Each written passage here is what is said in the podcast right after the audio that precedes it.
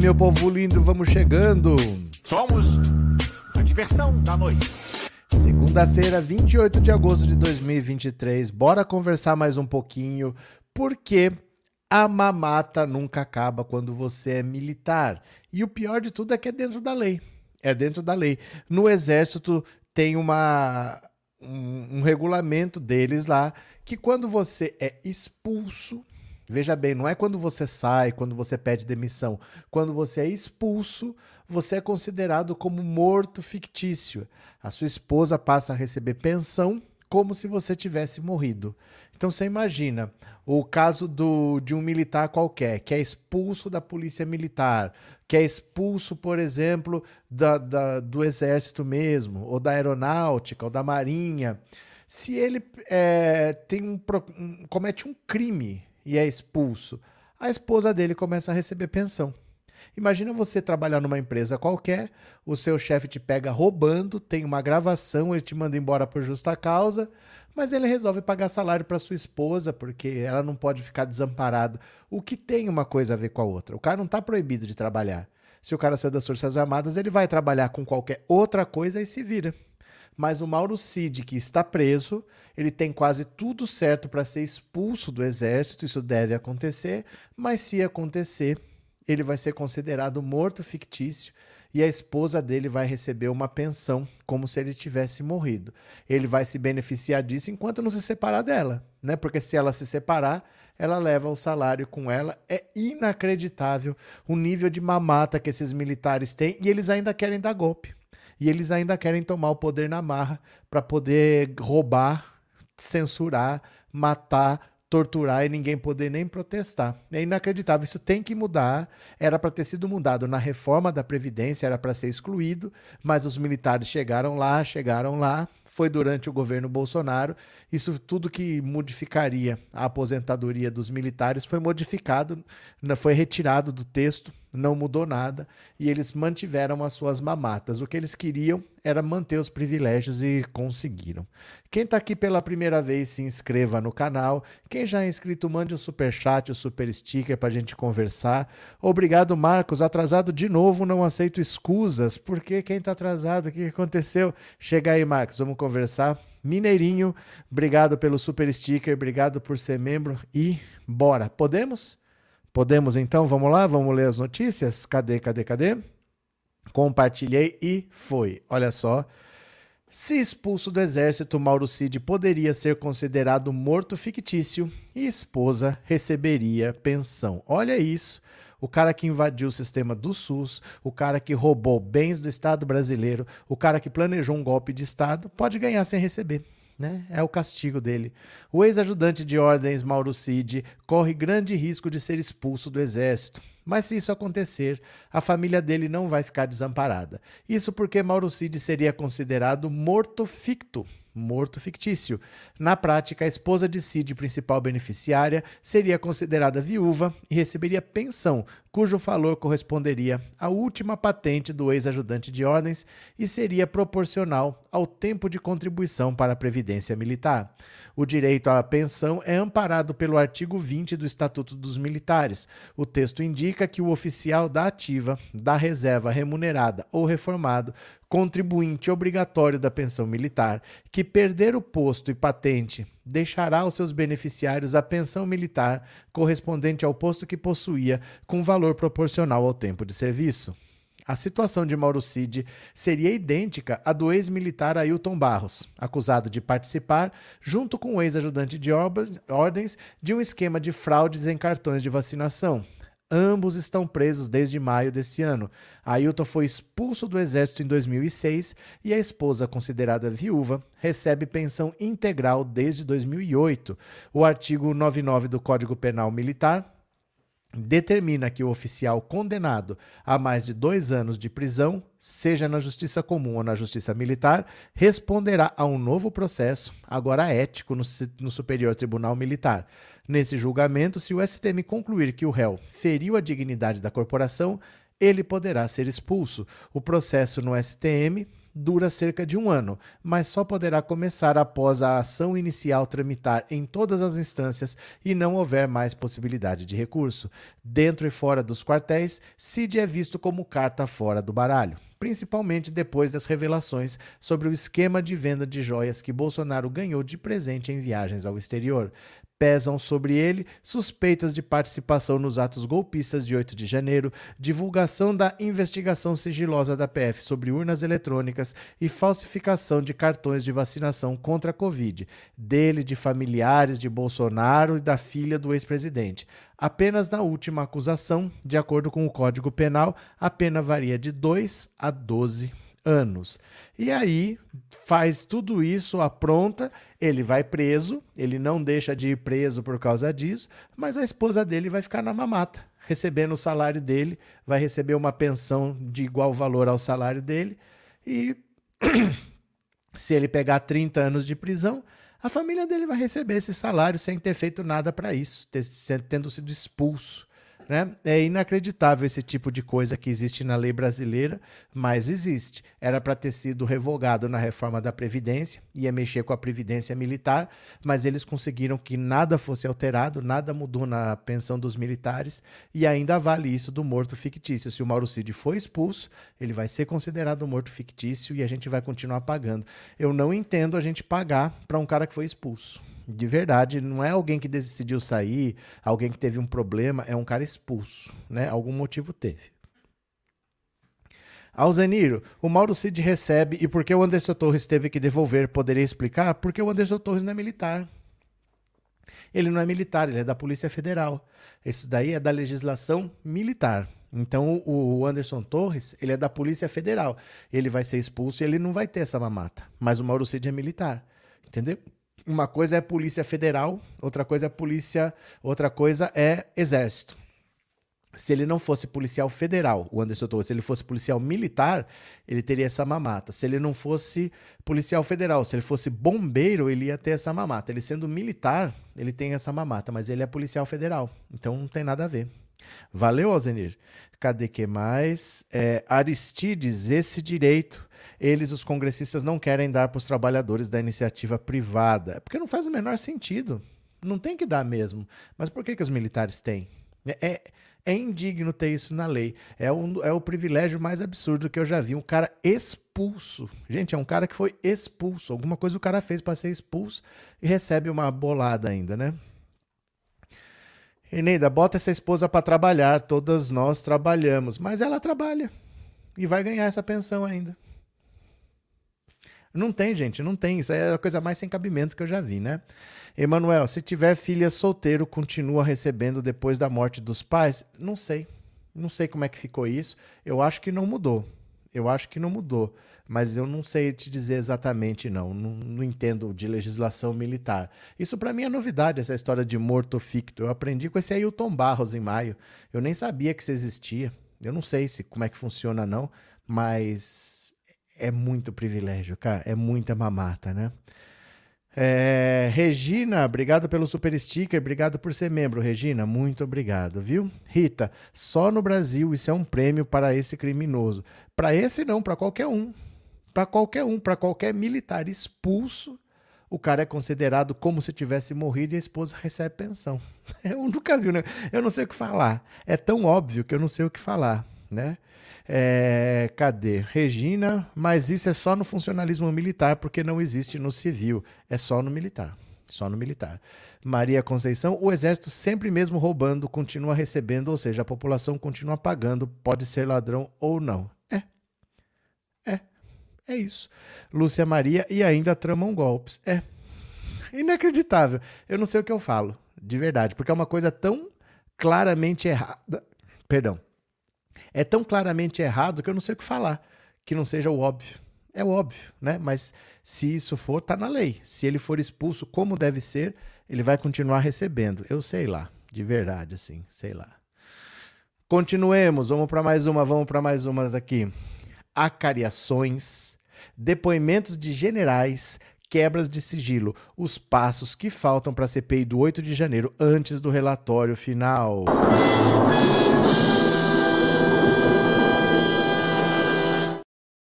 Eita que o bicho vai pegar, olha só.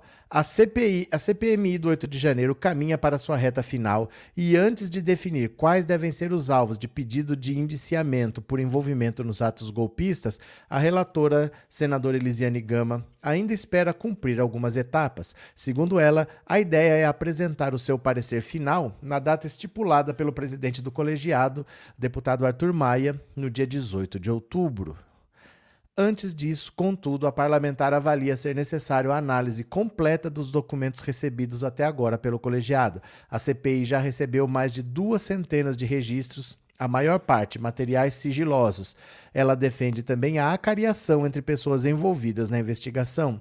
Precisamos ouvir generais, entre outras pessoas, e fazer acariações. Tem muita coisa ainda pela frente precisamos fazer a leitura toda dos documentos recebidos. Há algumas apostas de acariações, como entre o hacker e Carla Zambelli. Eita, Laia!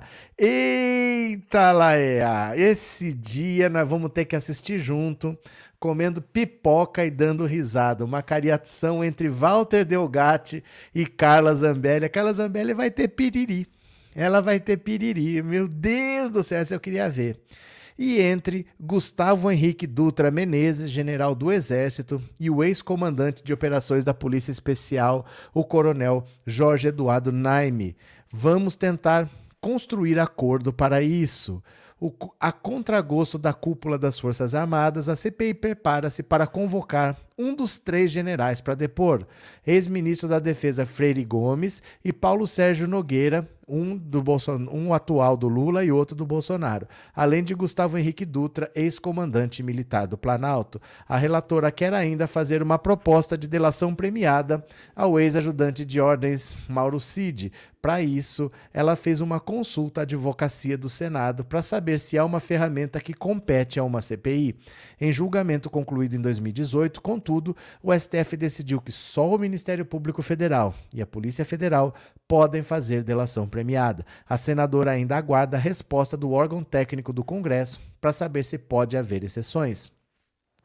Preso desde maio, Mauro Cid é acusado de ter falsificado cartões de vacinação. O ex-ajudante de ordens também é citado em outras investigações, como a do 8 de janeiro, por ter disparado mensagens de teor golpista. Sobre o seu relatório final, a senadora afirma que ainda em fase inicial de elaboração, mas adianta que ele trará pedidos de indiciamento de pessoas às autoridades e propostas legislativas. Vamos fazer projetos e haverá indiciamentos. Não há dúvida nenhuma mas ainda não temos efetivamente o que vamos fazer, mas essas duas coisas haverá. Mesmo porque, em uma CPI, para além do encaminhamento da, das autoridades com os indiciamentos, as proposições são algo muito importante para termos um resultado prático do ponto de vista legislativo. Agora eu estou esperando essa cariação aqui, hein? Walter Delgatti o hacker sem freio, o hacker que não consegue ficar com a boca fechada, o hacker que fala tudo e a anta motivada Carla Zambelli, que não tem dois neurônios funcionando direito. Imagina esses dois curto-circuito aqui, esses dois fios desencapados. Meu Deus, uma alcariação entre o hacker e a Carla Zambelli. Essa eu quero ver, essa eu tô esperando para ver, hein? Francisco, obrigado pelo super chat, obrigado por ser membro, Francisco, valeu. Deixa eu ver cadê vocês aqui. É, José Andrade, não mudou nada. Quando o militar morre, seus filhos continuam recebendo as benesses do governo, não importa a idade. Cadê que mais? Daniel, sou de Tocantins, Araguaína. Quando for. Como é que é? Quem for. Ah, do meu. Quem for do meu estado, dá um boa noite aí. Eu não sou do seu estado, mas um boa noite aí, Daniel. Cadê que mais? Boa noite, Janaína. Aqui é do Rio de Janeiro. Abraço, bem-vinda. Carlinhos, boa noite, meu povo lindo do meu país. E boa noite, boa noite, Fortaleza presente, Carlinhos. Francisca, inacreditável tanta patifaria, baixaria, sem vergonhice, canalice, misericórdia. Cadê vocês aqui? Norma, boa noite. O Bolsonaro também foi expulso do exército? Não, ele nunca foi expulso do exército. Será que ele também é morto? Ele não foi expulso do exército. Ele não foi. Ele ia ser expulso.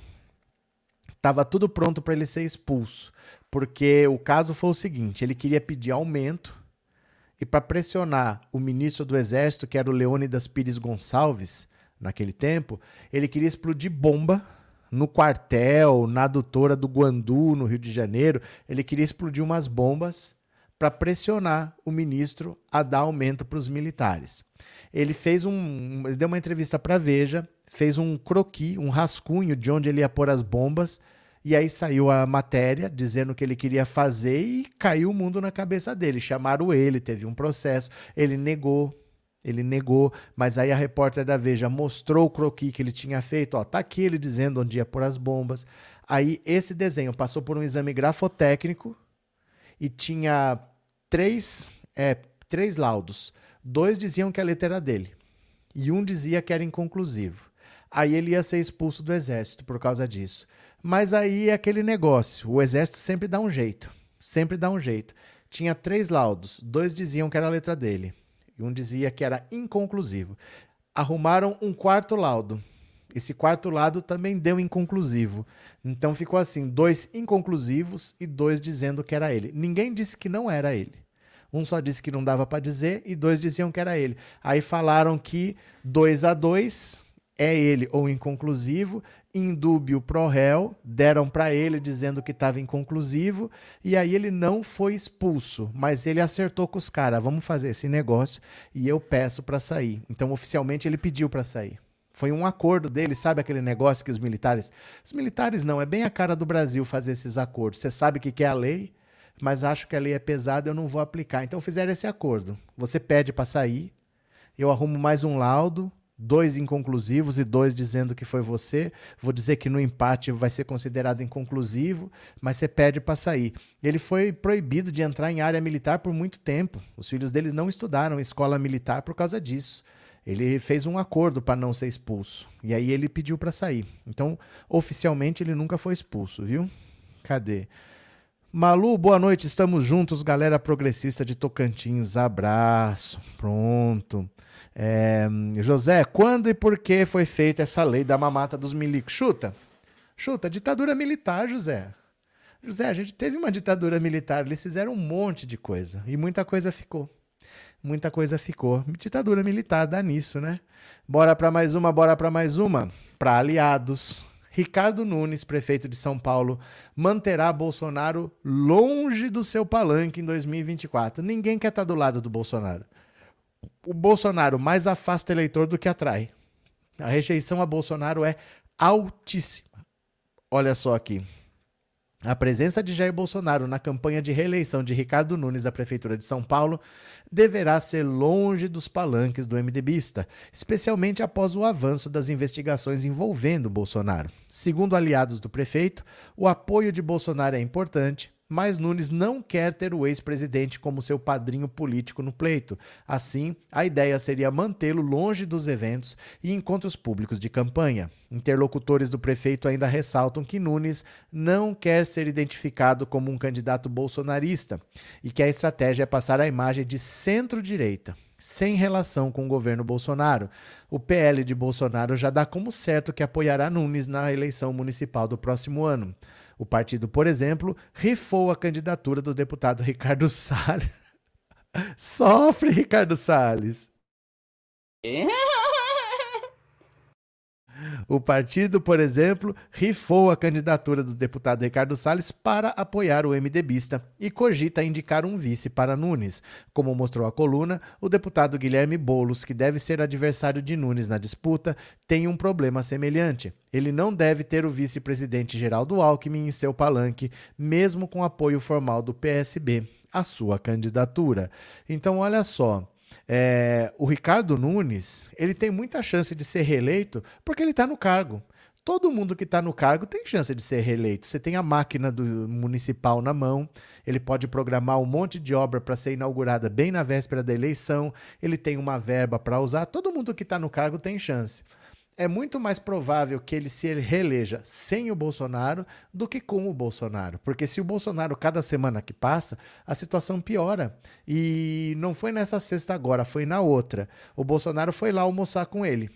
Quando ele foi lá almoçar com o Ricardo Nunes, estourou o escândalo das joias lá, busca e apreensão na casa de todo mundo tal. Ele estava do lado do Ricardo Nunes e aí ele teve que se explicar para a imprensa. Então o constrangimento de ter um bandido como o Bolsonaro do lado é muito grande. E o PL já está no governo da cidade de São Paulo, já tem secretarias na administração do Ricardo Nunes. Então eles vão apoiar de qualquer jeito, porque eles têm interesse né, de continuar com as secretarias que eles têm, com as mesmas pastas, e nesse cenário o Bolsonaro atrapalha. O Ricardo Nunes quer o PL, mas não quer o Bolsonaro. O Bolsonaro não é aceito nem pela direita. Tá todo mundo fugindo porque eles perceberam. O negócio é fazer uma candidatura de centro e agregar eleitores, e não fazer uma candidatura de extrema direita. Então Bolsonaro tá radioativo, né? Ninguém quer chegar perto dele, é um cachorro sarnento agora. Cadê? Carlinhos, o Bozo vai ser preso no ano que vem. As provas dos crimes estão crescendo. É porque é uma questão de que o tempo tem que passar mesmo, né? As etapas do processo têm que andar para ele ser julgado e condenado. Mas não tem muita dúvida do que ele fez, que, que crimes que tem, não tem muita dúvida, né? Cadê? É, boa noite, Luiz Fernando. Boa noite. Cadê? Militar que está para responder e PM, comissão de inquérito, pergunta: você quer pedir baixa ou vai ser expulso dependendo do delito? Eu não, não tenho ideia, Elias. Não me, nem me fala de legislação militar, que eu não tenho ideia do que se passa naqueles negócios militar lá. Eu não tenho ideia do que acontece, de verdade mesmo, eu não tenho ideia, viu? Não sei como é que funciona, não. É, cadê? Patrícia, o Boulos precisa mudar de partido, se filiar ao PT e ter um vice de direita. Isso não vai acontecer, Patrícia. Ninguém do PSOL vai se filiar ao PT. O PSOL é uma dissidência do PT. Existia o PT, no tempo do mensalão, teve um racha e eles formaram o PSOL. Foi, foi antes um pouco, né? Não foi no mensalão, foi antes um pouco que eles formaram. Era gente que já era do PT. E eles saíram por divergências. Então quem está no PSOL não vai se filiar ao PT, porque eles já eram do PT. E eles têm motivos deles lá, né? Para não estarem. Então, não conte com isso. Seria uma grande surpresa se ele voltasse, porque não que ele fosse do PT antes, mas quem está no PSOL, pensa, se você é de esquerda e vai se filiar a um partido, você pode se filiar ao PT, ou você pode se filiar ao PSOL, ou ao PCdoB. Você pode, você tem as suas opções. O cara escolheu o PSOL e não escolheu o PT. Por que, que o Boulos já não está no PT? Por algum motivo. Porque o PSOL é uma dissidência do PT e ele preferiu a dissidência. Então, é muito difícil imaginar que ele volte para o PT. Vamos ver. Nada é impossível na política, né? A política se faz no dia a dia. Mas eu não pensaria nisso assim, ah, o Boulos vai para cá, vai para lá. Acho muito difícil alguém do PSOL entrar no PT. Difícil, né? Francisco, os militares nunca foram punidos nem serão. Dificilmente. Pelo que aconteceu na ditadura, já passou quase 40 anos, dificilmente, né? O Jean Willis é um exemplo raro, né? O Jean Willis é uma exceção. Ele era do PSOL, é, renunciou ao mandato, ficou quatro anos fora, voltou e entrou no PT. Isso não acontece. Você não vê outros exemplos assim, não. É muito raro, muito raro mesmo, né? Cadê, cadê, cadê? Rosa, Boa noite, vou adorar isso aí. O que, Rosa, que você vai adorar? Conta pra mim. Regina, foi antes do racha do PT. Naquela época se referiam a estas alas do PT como xiitas ou chatos. O PT sempre incomodou muitos. É, tinha umas alas mais radicais, né? Tinha convergência socialista, não sei se ainda tem, se não tem, mas era um pessoal assim que tinha divergências dentro do PT e saiu e formou outro partido. Né? Então é difícil você imaginar que de repente vai voltar, porque seria o lógico. Não devia ter tanto partido pequeno na esquerda, devia ter um partido grande, que fosse maior e mais pesado. Um monte de partidinho pequeno assim não serve para nada, né? Cadê? O Lelele, Marcelo, Luiz Helena e acho a mimada brigada com o pai, a Luciana Genro Pirraça criaram o PSOL, verdade. Maria Helena, boa noite, boa noite, Maria Helena. Bora para mais uma, bora para mais uma, bora para mais uma. Cadê? Cadê aqui? Pronto, ó. Fala de Lula sobre recompensar Dilma por impeachment gera mal-estar. Ataque às instituições. Não falei para vocês que isso ia acontecer? Que não ia adiantar nada? Porque o pessoal que fez o golpe ainda tá lá, gente. Você não tem chance de passar, de acontecer nada, né? Não devia nem ter tocado nesse assunto. Após Lula ter afirmado em coletiva no último sábado que é preciso discutir uma forma de reparar Dilma Rousseff, um movimento de críticas à fala do ex-presidente se instaurou nas redes sociais. Nomes como Eduardo Cunha, Ciro Nogueira e Jair Bolsonaro. Pessoas de ótimas famílias, de boas reputações, Eduardo Cunha, Ciro Nogueira e Jair Bolsonaro comentaram ou compartilharam postagens em repúdio. Bolsonaro repostou um tweet do ex-deputado federal Paulo Eduardo Martins. O ex-parlamentar disse que, o P... que Lula proferiu um ataque brutal às instituições, já que o processo de impeachment de Dilma foi realizado pelo Congresso Nacional e pelo STF. É preciso defender a democracia da irresponsabilidade de Lula. Já Eduardo Cunha, então presidente da Câmara dos Deputados, na data em que Dilma foi afastada, também não poupou críticas. Na verdade, o impeachment de Dilma se deu pela edição de decretos de execução orçamentária sem autorização no Congresso Nacional. Será que Lula vai conseguir revogar esses decretos? E se o fizer, tem efeito retroativo um decreto que já teve a consequência efetivada? Opositor da ex-presidente nas eleições de 2014, o deputado Aécio Neves considerou a fala de Lula fake news. O presidente e o PT não fazem bem ao país ao disseminar fake news de que a ex-presidente foi recentemente absolvida dos crimes de responsabilidade. O TRF1 sequer discutiu o mérito da ação. Por sua vez, o senador Ciro Nogueira se referiu a outra fala de Lula no dia anterior, quando o presidente afirmou que o Brasil deveria pedir desculpas à ex-presidente pela cassação de forma leviana. Nogueira classificou o impeachment como golpe, mas de sorte. A presidente que pedalou e levou o país à maior recessão de sua história foi afastada pelo Congresso e o STF com apoio das ruas foi o fim do desastre. A afirmação de Lula no último sábado ocorreu após a decisão do TRF1 pela manutenção do arquivamento da ação das pedaladas fiscais. Em 2016, a então presidente foi acusada de ter atrasado o repasse a bancos públicos para melhor para melhorar artificialmente as contas do governo federal, o que culminou em seu impeachment. Na semana passada, a Justiça Federal em Brasília absolveu a companheira Dilma da acusação de que ela tinha sido, de que ela tinha sido feito, de que ela tinha, nossa, que ela tinha feito pedalada. Cada frase mal escrita, hein? A Dilma foi absolvida e eu agora vou discutir como é que a gente vai fazer. Não dá para reparar o direito público, porque se ela quiser voltar para ser presidente, eu quero terminar o meu mandato. Brincou, arrancando risos dos presentes. dos presentes, não dos presidentes. Em seguida, o presidente reiterou a necessidade de reparação. Quero saber como que se repara uma coisa que foi julgada, uma coisa que não aconteceu. Dilma, no entanto, não foi absolvida pela justiça. A decisão ocorreu sem julgamento do mérito. Sem julgamento do mérito porque não tinha o que fazer, foi arquivado. Não tinha provas, não tinha crime, não tinha nada, foi arquivado. Não teve julgamento do mérito porque não tinha o que julgar não tinha nada, que, não tinha indício de crime nenhum, foi arquivada. O Ministério Público recorreu, arquivou de novo. Ué, né? Cadê? Deixa eu falar aqui. É Lúcia, obrigado pelo super sticker e obrigado por ser membro, viu, Lúcia? Muito obrigado, muito obrigado mesmo. Vamos ver, é, recordar na memória a Dilma explicando o que, que é uma pedalada fiscal, porque é importante que a gente saiba do que, que a gente está falando e não aconteceu rigorosamente nada, tá? Eu vou deixar a própria Dilma explicar é um vídeo curtinho, mas é importante que a gente veja a Dilma explicando o que, que é pedalada fiscal. Cadê? Aqui. Presta atenção, tenha paciência, ouça. Vale a pena. Coisa que chama pedalada fiscal. Opa. Pois eu vou te explicar uma coisa da pedalada fiscal. Você quer falar disso? Quero. Adoro falar de pedalada fiscal. Vou te explicar. Assim que é. Como é que é a pedalada, a história da pedalada fiscal. Havia uma certa dificuldade de me acusar de corrupção. Tinham de me acusar de alguma coisa.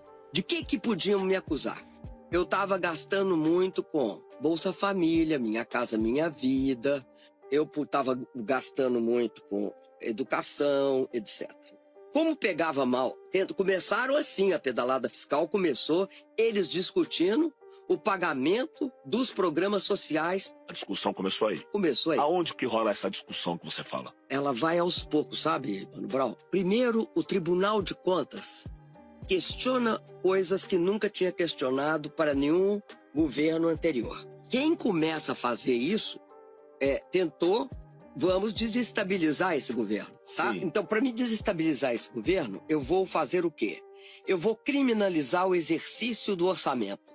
E aí, como não podiam fazer isso, porque aí começou a pegar mal se fizesse isso, a minha disputa com eles ficava muito clara, o que, que é que eles me acusaram de, pe de pedalada fiscal? Vou te contar. Em 1974, fizeram uma lei. Todo o país subsidia sua agricultura. E o Brasil tinha um grande subsídio para quem? Só os grandes proprietários agrícolas. Esse subsídio é o seguinte: eu vou te emprestar 100, 100 reais. O juro de mercado, vamos falar, vou falar aqui um hipotético, tá? É 10%. Só que, como você está fazendo, é, investindo na agricultura, vou só te cobrar 5%. A diferença entre o 5 e o 10, quem paga é o governo de, do, do país. Isso acontece aqui na Alemanha, na, na, nos Estados Unidos. Até aí tudo bem, tá tanto todo mundo calmo. Quem faz isso? Banco do Brasil. Como é que faz? É regulamentado por lei de 1974. Um presidente da República não, usa o dedo mindinho nesse processo. É um processo que todo ano se define. Nós vamos emprestar para a agricultura 100 bilhões. Vamos supor que seja 100 bilhões. Vamos botar 38 bilhões. Nos seguintes termos, esse, esse e esse. Quem executa? O Banco do Brasil e o Ministério da Fazenda e o Ministério da Agricultura. Nenhum presidente da República discute se está fazendo ou se não está fazendo. Isso é previsão legal.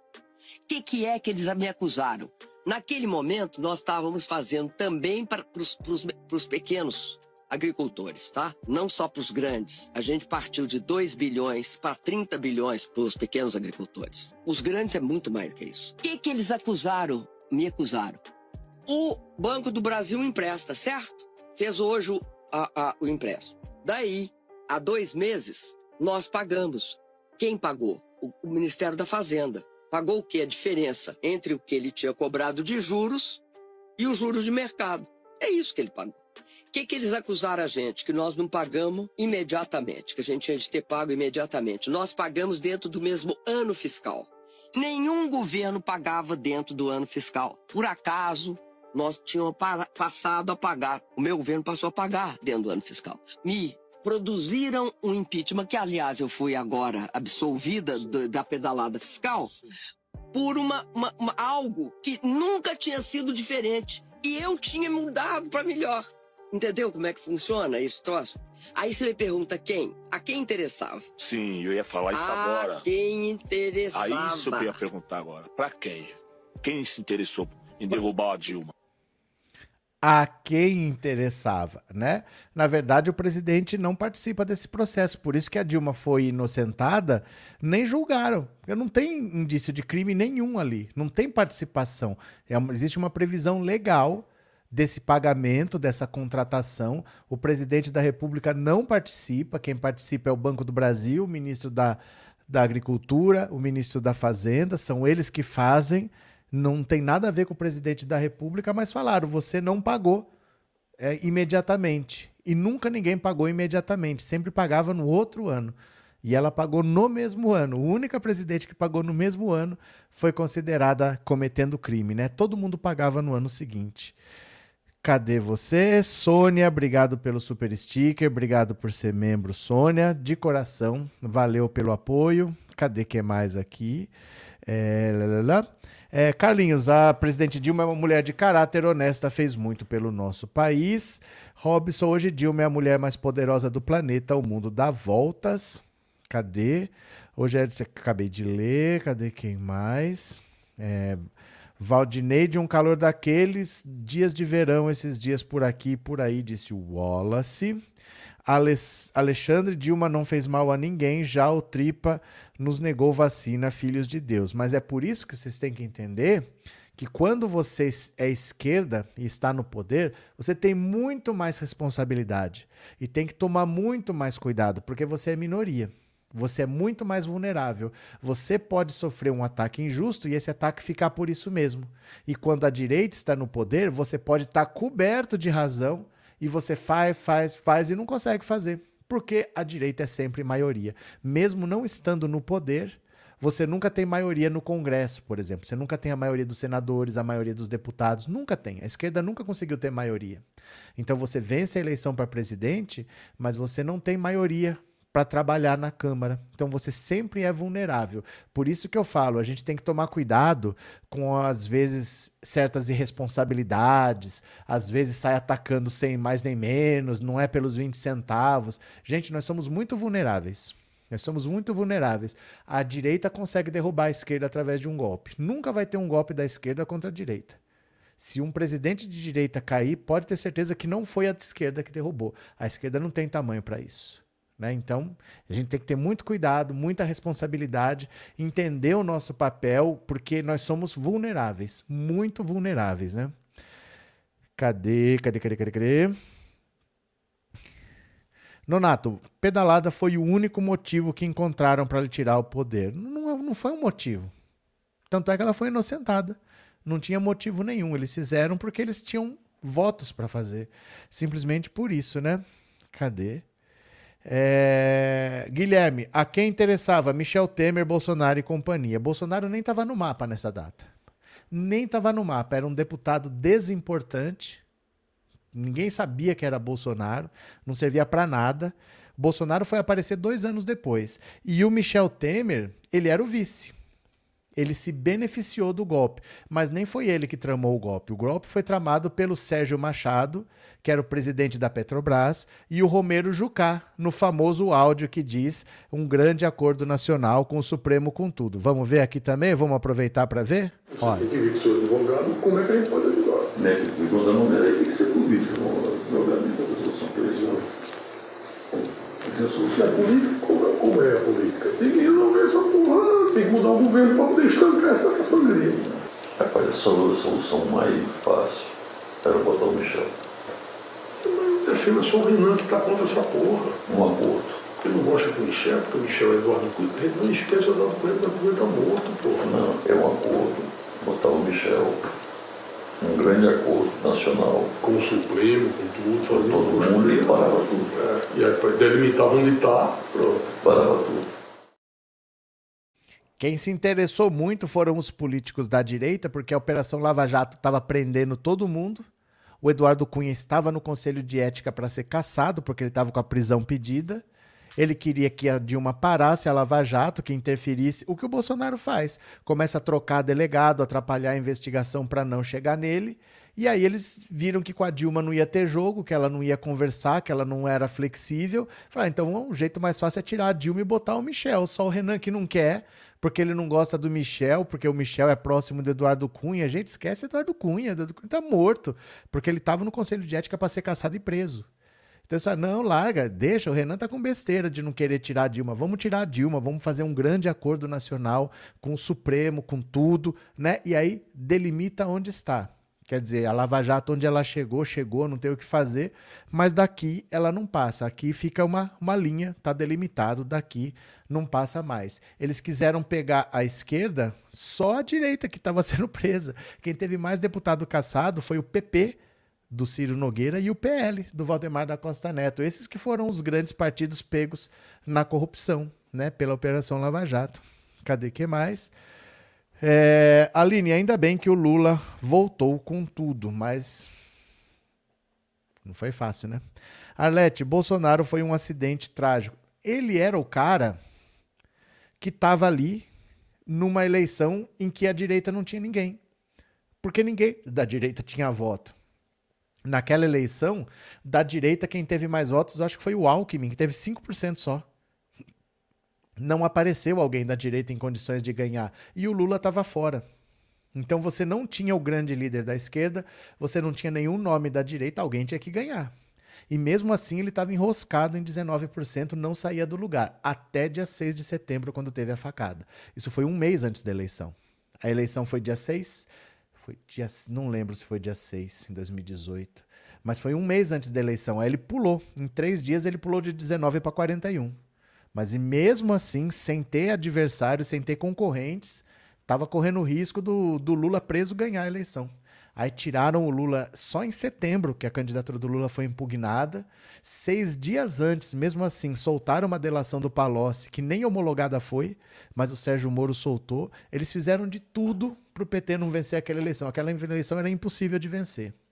Se vence, eles iam fazer qualquer coisa, mas não ia tomar posse. Não podia vencer aquela eleição. Então o Bolsonaro estava lá. Alguém tinha que vencer da direita, né? Cadê? É, lá, lá, lá. Rita, Bolsonaro nessa época era só um ladrãozinho. Não, ele era só o convidado bizarro da Luciana Jimenez. Que era só quem dava o microfone para ele falar. Era Luciana Jimenez, Pânico e CQC. Só esses caras. Ninguém, dava, ninguém entrevistava o Bolsonaro esses programas que queriam ouvir ele falar bizarrice, falar frase racista, frase homofóbica. Ele foi lá na Luciana Gimenez falar que mulher merece ganhar menos porque é engravida, falar que ninguém ia querer o sangue de um homossexual, entre o sangue dele e de um homossexual todo mundo ia preferir o sangue dele. Esses programas que foram dando voz para ele, né? Cadê? É, Nonato, o país pagou um alto preço por essa tramóia dos golpistas, Dilma caçada e Lula preso. É, e muitos empregos destruídos, a indústria naval destruída, a indústria civil destruída, né? o salário mínimo congelado, Bolsa Família congelado, muita gente voltou a passar fome, né? É, Maria José, Dilma José nos BRICS e Janaína Pascoal desempregada da Jovem Pan. Faz tempo que ela está desempregada da Jovem Pan, porque ela já está desempregada da CNN. Ela foi desempregada da Jovem Pan Aí ela, desempregada, foi para a CNN, agora ela já está desempregada da CNN de novo, né? Bora para mais uma, meu povo? Bora para mais uma? Vamos ler aqui? Bora. Ó, colabore com o canal aqui, ó, no Pix, tá? Colabore com o canal no Pix, porque nos outros canais vocês colaboram e aqui vocês ficam com o dedo duro. Eu fico lendo mensagem de vocês, vocês não mandam super chat nem super sticker nos outros canais, vocês mandam que eu vejo, hein? Eu fico lá quietinho, mas eu vejo. Olha só, cadê? Essa aqui eu já li. Cid recebeu visitas de cinco investigados na prisão. Olha se pode um negócio desse. Os investigados não podem falar entre si, né? Ex-ajudante de ordens de Bolsonaro, preso em maio, Mauro Cid recebeu visitas de pelo menos cinco pessoas investigadas nos inquéritos do STF. O tenente-coronel se encontrou, inclusive, com outros suspeitos de participação no suposto esquema de venda de joias recebidas pelo ex-presidente. O pai, Mauro Lorena Cid, e também o ex-assessor Osmar Crivellati são investigados pela Polícia Federal pela participação no caso das joias. A lista de visitas inclui ainda o primeiro-tenente do Exército, Adriano Alves Teperino, também o ex-ajudante de ordens de Bolsonaro. Ele teve a quebra de sigilo solicitada pela CPMI do 8 de janeiro depois de aparecer em relatórios do COAF sobre Mauro Cid. Ambos teriam recebido transferências suspeitas de dinheiro de um ourives de Goiás em 2022. Um dos depósitos teria passado de 20 mil reais. A PF investiga se há relação entre as transações e a venda de joias de Bolsonaro. Além deles, Mauro Cid recebeu o coronel Jean Lawande Jr. O militar é apontado como articulador de um suposto plano golpista no final do governo Bolsonaro. Mensagens de teor antidemocrático entre ele e Mauro Cid foram interceptadas pela PF. Lawande prestou depoimento sobre essas mensagens na CPMI do 8 de janeiro. Outro que já foi convocado a depor na CPMI e esteve com Mauro Cid foi o general Júlio César Arruda. Ele comandava o exército brasileiro na ocasião das invasões aos três poderes. Olha. Essa galera vai tudo pra cadeia, gente. Essa é a nossa alegria, que essa galera que sapateou, que sambou na nossa cara, vai tudo é pra cadeia. Tá chegando nos finalmente, tá chegando nos finalmente. O processo tem etapas a serem cumpridas, por isso que chamam um processo, mas ele tá caminhando, essa galera vai pra cadeia. O Mauro Cid já tá preso né? O, Anderson Torres está de tornozeleira, vai ser preso, expulso da Polícia Federal. Bolsonaro vai ser preso, Michele vai ser preso, os filhos dele. Casa vai cair bonito. Cadê que é mais? Cadê? É, Alexandre, Deus é Pai, para nós deu tudo certo, amém. É, Antônia, vi agora Salles acaba de se tornar réu, o passa boiada. Maria José. Esses eleitores de direita e extrema-direita passaram seis anos sem ganhar nada e ainda votam nos mesmos. Lula deu 9% para os servidores federais. É que sabe o que acontece, Maria José? Existe uma coisa chamada ódio. E existe uma coisa chamada ódio ao pobre. Então, assim, eu tô bem. Mas aquele cara não pode estar tá bem. Porque aí eu já não me sinto tão bem. Né? Eu me sinto bem quando tem um cara ali, ó, lavando a minha privada, quando tem um outro aqui, ó, se oferecendo para trabalhar por um prato de comida, aí eu sinto que eu sou um rico. Aí eu posso ter vários funcionários para me paparicar e não gasto muito dinheiro com isso, porque eu não sou rico, mas eu gosto de ter a ilusão de que eu sou rico. Então eu preciso de gente miserável em volta para me sentir melhor. Isso chama, tem um nome até, chama salário psicológico. Quando você tem o seu salário, que não te faz rico, mas você tem muita gente em volta, é como se o seu salário aumentasse. Essa pobreza funciona como um salário psicológico que faz você se sentir mais rico. Você entendeu? Então esse ódio ao pobre você vê que as pessoas estão melhorando, ah, não aceita o Lula. Não aceita. O Lula melhora a vida das pessoas. E eu preciso de gente pobre do meu lado para eu ter a ilusão de que eu sou rico, né? Felizmente, as pessoas botam tudo a perder. O Brasil, sexta economia do mundo, jogaram para a 15, né? É assim mesmo. Elisete, boa noite. Cheguei atrasada, mas já dei o like e vou voltar para o início da live. Beleza, fica à vontade. Cadê que mais? É, Valdineide, sim, sim, disse o Wallace. Pronto, bora para mais uma, bora para mais uma. Cadê, cadê, cadê? Inteligência do PCC impressionou o GSI de Lula anos na nossa frente. O GSI, acho que é a coisa mais tosquinha que tem no governo federal. Tava bom do Lula fechar aquilo lá e jogar a chave fora, viu, tal do GSI. Ó. Quando estava à frente do GSI, o general Gonçalves Dias, conhecido como G. Dias, impressionou-se com o centro de inteligência do primeiro comando da capital. Ao trocar mensagens por celular com o então chefe da Agência Brasileira de Informação, Saulo Moura, em 25 de fevereiro, o general comentou uma reportagem do Metrópolis que destrinchou estratégias de inteligência da facção criminosa. Sintonia restrita. Veja como funciona o moderno centro de inteligência do PCC. A série de reportagens da coluna Na Mira mostrou as entranhas da facção criminosa e como funciona sua azeitada rede de comunicação. Então, chefe do GSI, G. Dias não conteve seu espanto com o PCC. Anos na nossa frente, escreveu o general em resposta a Saulo. O então chefe da ABIN respondeu, lembrando: a liberdade dos criminosos. Sim, mas eles podem tudo. Não precisam responder nem ao juiz, nem ao controle externo, disse Saulo. E tem grana, retrucou G. Dias. Saulo Moura concordou. Exato. Tanto G. Dias quanto Saulo deixaram os cargos que ocupavam após a reestruturação promovida por Lula após o 8 de janeiro. Quer dizer, quem estava cuidando da segurança pessoal do Lula é um pessoal que nem sabe o que está acontecendo em volta. Porque é óbvio que o PCC é, uma, é quase uma empresa multinacional hoje em dia. O PCC é muito organizado. Isso não é. Ninguém cresce tanto à toa. Eles têm uma estrutura muito grande. Eles estão comandando várias rotas de tráfico da Colômbia, da Bolívia para o Brasil. Eles distribuem. Eles estão em quase todos os presídios. E assim, eles têm líderes regionais, líderes locais. Então, por exemplo, aqui onde eu moro, estou dando um exemplo, tá? Aqui onde eu moro tem um líder, tem um chefão. Se acontecer qualquer coisa aqui, você não pode fazer nada. Você tem que falar com o cara. E o cara vai dizer o que você faz. Então, assim, eu cheguei em casa, o cara estava traindo minha mulher ali. Eu quero matar o cara. Não posso. Eu tenho que ir lá falar com, com o chefão explicar o caso e ele vai dizer o que eu tenho que fazer. Se ele falar que não é para fazer nada, é para não fazer nada. Nesse esquema, eles conseguiram controlar a criminalidade em São Paulo. Hoje está morrendo por ano metade do que costumava morrer, porque é a ordem deles. Não é para fazer nada, não é para fazer nada, porque atrapalha os negócios. Eles não querem ação policial, eles não querem operação que chame muita atenção, eles querem trabalhar e ganhar dinheiro. Então, assim, é uma estrutura muito organizada e isso impressionou o G Dias, quer dizer, não bota a cabeça para fora da janela para ver o que está acontecendo no mundo, né? Ninguém fica tão grande como o PCC sem organização. Obviamente, eles são muito organizados, né? Sandra, obrigado pelo super sticker, Sandra. Obrigado por ser membro, viu? Muito obrigado. Jesus Henrique, boa sorte a todos nós. Sempre estaremos juntos, ok? Boa noite, boa sorte, Jesus Henrique. Cadê que mais? É, Anne, hoje nem atrasado estou quase no final mesmo, não quero saber. Não venha com suas escusas, não serão aceitas escusas. Pronto, cadê que mais? Lê.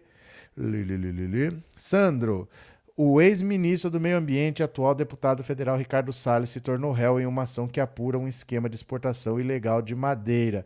Eu tenho que ler essa matéria porque, assim, eu começo a preparar essa live lá pelas quatro da tarde. Então eu tenho notícias aqui que aconteceram até cinco, e isso vai acontecendo. Então eu tenho que ler para ver o que, que é, depois a gente fala, viu? Depois a gente conversa com calma. Porque não dá para eu falar de coisas que eu não li, porque às vezes não é exatamente isso. Às vezes tem que ler, tem algum detalhe, tá? Depois eu leio, pode deixar.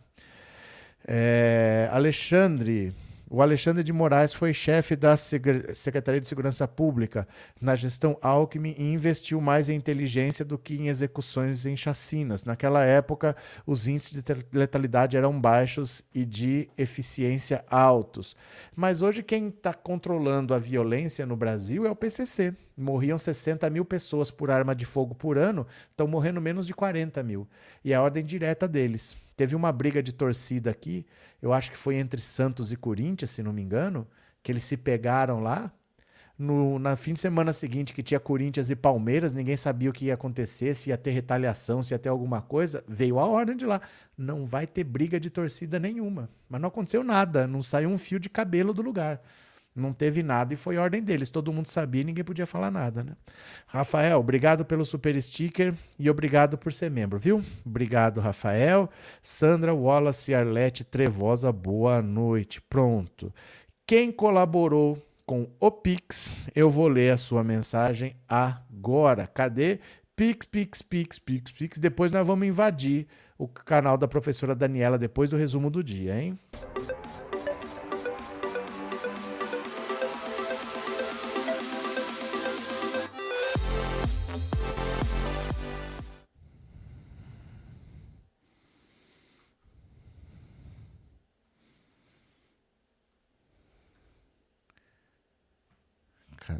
Cadê? Tô abrindo o aplicativo aqui, tá? Vamos fazer o resumo do dia, vocês venham comigo, hein? O povo chega atrasado e não vai pro resumo do dia. Vou dar um na orelha de vocês. É... Erundina Lima, muito obrigado, querida. Valeu. Cadê quem mais? Andira Ribeiro, muito obrigado. Maria Lúcia Simões, muito obrigado. É, José Roberto Vicente, valeu, abraço. Rosilene Lopes, muito obrigado. E Adeilda Meirelles, muito obrigado também. Foram esses que colaboraram hoje no Pix. Deu ao todo 40 trilhões de reais, deu até mais do que a mamata da Lei Rouanet. Bora fazer o resumo do dia e depois nós vamos invadir o canal da professora Daniela Araújo. Pode ser? Vem comigo, vem comigo, bora, bora, vamos fazer resumo do dia, resumo do dia. Vem comigo, vem comigo, bora, bora, vem, vem, vem, vem, vem.